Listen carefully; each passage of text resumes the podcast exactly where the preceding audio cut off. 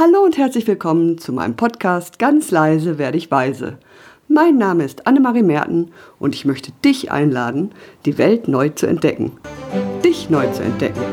Werde vom Alltagsverwalter zum Lebensgestalter. Denn das Leben lacht. Aber manchmal muss man es auch erst ein bisschen kitzeln. Wie das geht, das erfährst du gleich.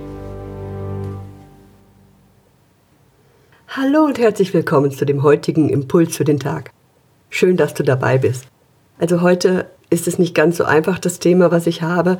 Ich habe etwas gelesen vor zwei Tagen, als ich irgendwo gewartet habe und da lag eine Zeitung aufgeschlagen und da fiel mein Blick auf eine Todesanzeige und da war ein Pinguin abgebildet und ein Pinguin, der steht für mich wirklich für Leichtigkeit, für Freude, für ja, die wirken ja so behäbig und bewegen sich so wunderbar im Wasser und sie sehen so witzig aus, wenn sie laufen und irgendwie Pinguine sind schon tolle Tiere. Ja, und neben diesem Pinguin stand folgender Nachruf. Ein Leben getragen von Liebe, Schlichtheit und Geduld hat sich vollendet. Ich wiederhole das nochmal. Ein Leben getragen von Liebe, Schlichtheit und Geduld hat sich vollendet.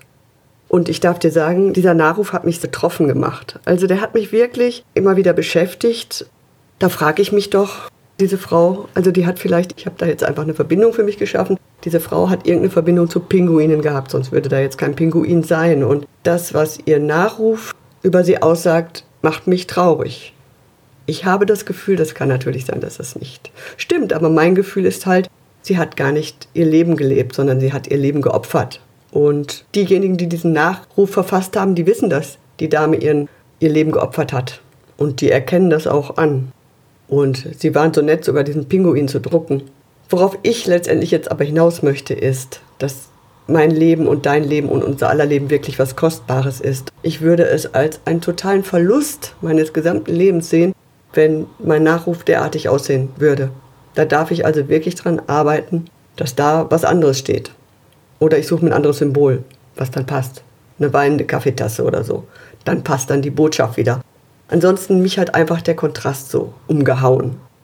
Ich weiß nicht, wie es dir geht. Jedenfalls beschäftigt mich das Thema und ich habe darüber nachgedacht. Da dürfte dann lieber stehen, sie hat für sich selbst gesorgt und noch Zeit für uns gefunden. Das würde ich dann schon besser finden, ehrlich gesagt. Ich weiß nicht, wie es dir geht.